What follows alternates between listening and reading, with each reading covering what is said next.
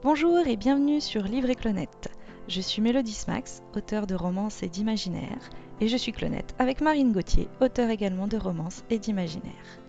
Sur ce podcast, nous vous ferons découvrir des auteurs que nous avons lus et aimés à travers des interviews et des lectures de leurs romans. Bonne écoute Jeune auteur originaire du sud-ouest de la France, Quentin est diplômé d'un master de psychologie.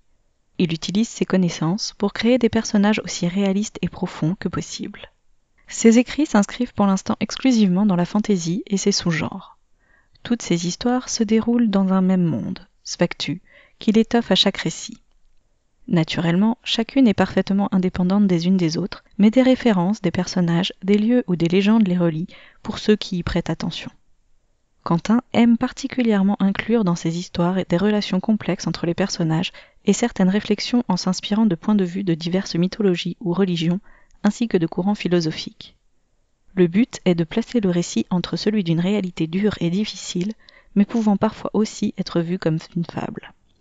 Il est l'auteur de La Lune et l'ébène, tomes 1 et 2, publiés chez Livresque Éditions, De l'ombre au ciel, publié chez Livresque Éditions également, et Les ifs ne meurent jamais, publié chez Rocambole. Bonjour Quentin et merci d'avoir accepté de répondre à cette interview. Bonjour, c'est un plaisir d'être avec toi. Alors Marine et moi, nous avons eu la chance de lire tes romans. Euh, nous allons commencer par ta saga La Lune et l'ébène. Alors dans cette saga, tu allies plusieurs genres, avec notamment une bonne dose d'humour. Est-ce qu'on peut dire que c'est ta marque de fabrique? Je pense oui, parce que j'aime écrire des euh, histoires qui allient toujours euh, question de l'aventure et de personnalité, et pour moi, la personnalité des gens, euh, l'humour en fait toujours partie. On fait tous de l'humour à plus ou moins haut degré. Donc, je pense que c'est plus réaliste de toujours faire des personnages qui sont assez drôles, à moins que je travaille vraiment un personnage qui est triste ou dans la dépression. Alors, comment t'es venue l'idée de l'esprit de la lune en tant que narratrice, parce que c'est plutôt original quand même Je voulais, euh, j'ai travaillé dans une nouvelle un narrateur qui était euh, semi-omniscient et semi-personnage. et c'était un concept qui me plaisait d'être entre le narrateur qui est omniscient et tout-puissant et qui peut aussi intervenir à plus ou moins degré et commenter ou pas l'action des personnages et les aider. Et je trouvais que c'était un travail sur la narration intéressant. Et j'avais déjà euh, eu l'idée d'un esprit de la Lune, parce que j'ai toujours trouvé la Lune assez magnifique. Et euh, j'avais entendu parler d'un conte chinois qui était sur euh, l'esprit de la lune, qui est aussi un conte asiatique d'ailleurs, enfin japonais, qui est donc euh, l'esprit de la lune qui serait amoureux d'un mortel et ce mortel qui ne pourrait jamais l'atteindre. Alors on va rester toujours sur la lune et, l'ébène, mais en réalité ça va un petit peu concerner tous tes romans. On peut dire que tes personnages cassent la plupart des clichés euh, par exemple ici, pas de princesse en détresse ou de valeureux chevalier. Pourtant, tu tournes quand même autour de cette idée pendant un moment. Est-ce que c'est un moyen de faire passer un message? À la base, c'était aussi une blague. Euh, parce que c'est vrai qu'on m'avait fait la remarque euh, qu'il valait mieux avoir une femme facilement identifiable pour faire de la romance. Et c'est j'ai voulu partir justement totalement à contre-pied. Après, est-ce que ça fait passer un message? Oui et non, parce que c'est juste des personnages qui me plaisent et un style euh, qui me plaît de personnage féminin, qui est, on peut dire, hors des clichés, mais c'est vraiment ce que j'aime. Donc, euh, oui, on peut y trouver un message, mais quelque part, c'est aussi euh, de moi qu'on y trouve. D'accord, c'était pas forcément ton intention première, en tout cas. C'était pas mon intention première, mais c'est quand même venu au, second plan ensuite, parce que évidemment, il y a une question de tout ce qui est la féminité dans la représentation artistique dans laquelle, voilà, on peut. Moi, j'ai du mal parfois à m'y retrouver quand il est question d'une hypersexualisation et autres de la femme et de l'homme. Oui, donc c'est effectivement c'est là où tu dis qu'on te retrouve toi aussi. C'est ça. Ok, alors tu as aussi écrit De l'ombre au ciel, qui vient tout juste de te sortir. Que pourrais-tu nous dire pour nous donner envie de le lire?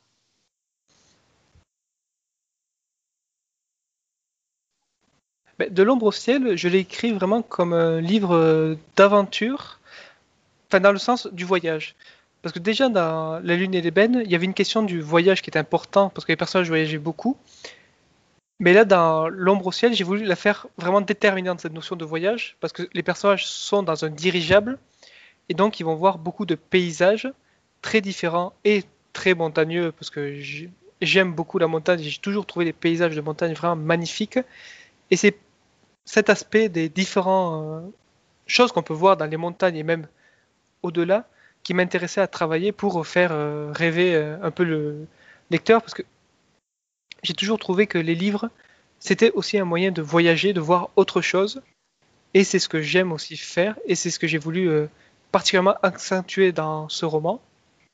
Et en y ajoutant quand même toujours ce qui est propre à, ce que j'aime, c'est-à-dire des dimensions humaines, c'est-à-dire des personnages qui ont des conflits, des dilemmes, des romances, et surtout de l'humour toujours.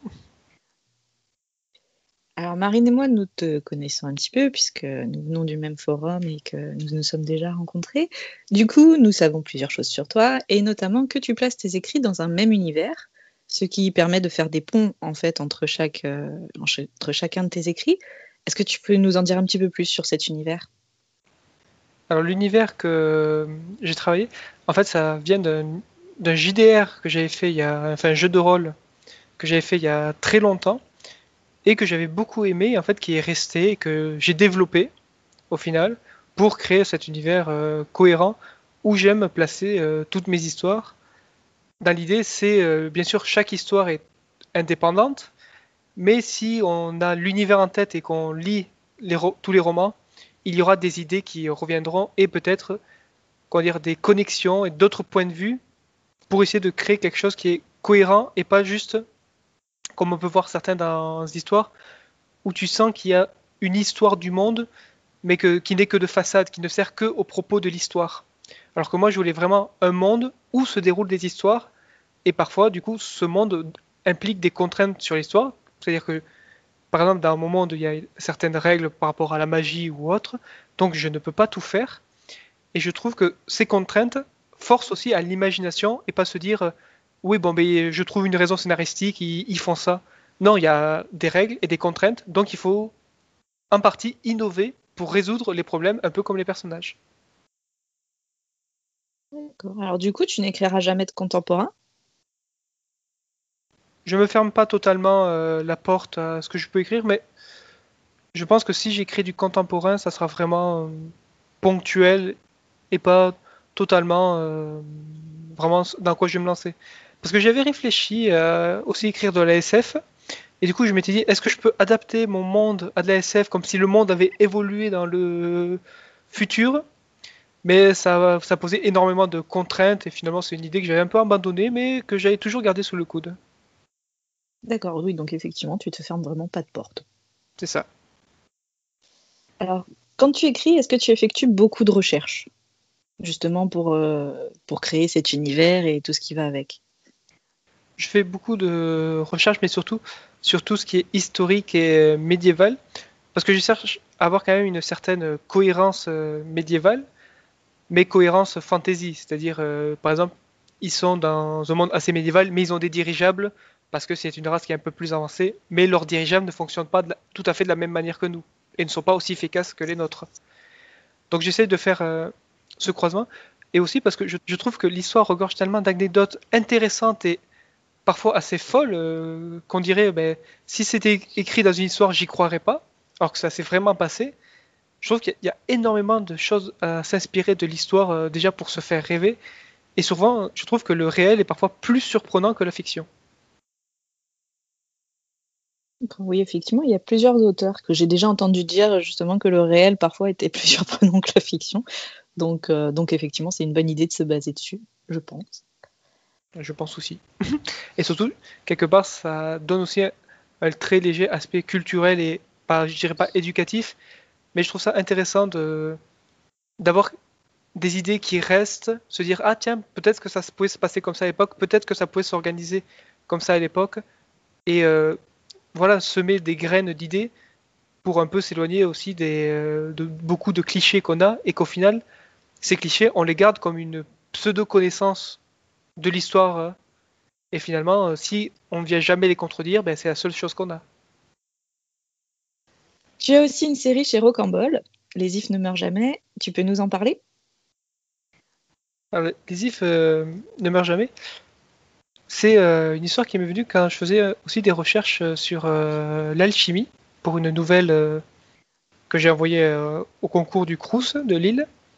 Et c'était dans l'idée du symbole de l'if et de l'immortalité, parce que en fait on tombe sur un personnage qui est immortel et amnésique, et donc son but c'est de trouver pourquoi il est amnésique et immortel, mais au final sa quête dérivera assez rapidement pour parler plus d'un contexte un peu plus social et politique, parce qu'il va être pris dans des euh, manigances qui vont le dépasser, et qu'il y aura un combat d'idéologie. Et en fait, vu que ce personnage est euh, pas une page vierge, mais pas loin, vu qu'il est amnésique, en fait, il va pouvoir recevoir ces idéologies sans a priori, et c'est lui qui fera le tri ensuite, et en subissant de nombreuses conséquences euh, dues à sa condition d'immortel, qui lui permet de subir beaucoup plus de choses que d'autres personnes ne pourraient. Ok. Alors c'est un format un petit peu particulier puisque chez Rocambole ce sont des séries. Euh, Est-ce que tu as dû changer tes habitudes d'écriture? Oui, parce que c'est des épisodes donc, qui sont plus courts que ce qu'on peut retrouver sur un chapitre euh, classique. Et euh, c'est donc dans l'idée d'un format épisode, c'est-à-dire avec un épisode doit avoir un début, une histoire, entre guillemets, et une conclusion. Ce qui veut dire qu'il faut faire euh, des scénettes qui sont beaucoup plus courts et avec beaucoup moins de description, enfin, ou du moins d'une description beaucoup plus efficace pour aller à l'essentiel, comme on préfère euh, un peu comme la différence entre un film et une série télé, où la série télé, vu que c'est un format plus court, doit euh, se concentrer beaucoup plus sur l'essentiel. Alors maintenant la question que j'adore. Tu cuisines Non, je fais la vaisselle. C'est déjà bien. Bon mais tu manges quand même, alors quel est ton plat préféré? Alors je pense que mon plat préféré, ça va être de la dinde sauce crème fraîche avec des frites. Ok, bah écoute, merci à toi Quentin d'avoir accepté de répondre à cette interview et puis on espère te retrouver très bientôt à travers tes romans qui allient en général magie et humour avec brio. Mais je te remercie de cette invitation, c'était un plaisir d'échanger avec toi. Vous venez d'écouter Livre et Clonette, une série de podcasts qui met en avant des auteurs français. Je suis Mélodie Smax, Clonette avec Marine Gauthier. La musique s'intitule Gone et trouvable sur Audio Hub. Vous pouvez aussi trouver le podcast ainsi qu'une fiche lecture du livre sur le site Les Clonettes. On se retrouve le mois prochain pour rencontrer un autre auteur ou une autre auteure. Au revoir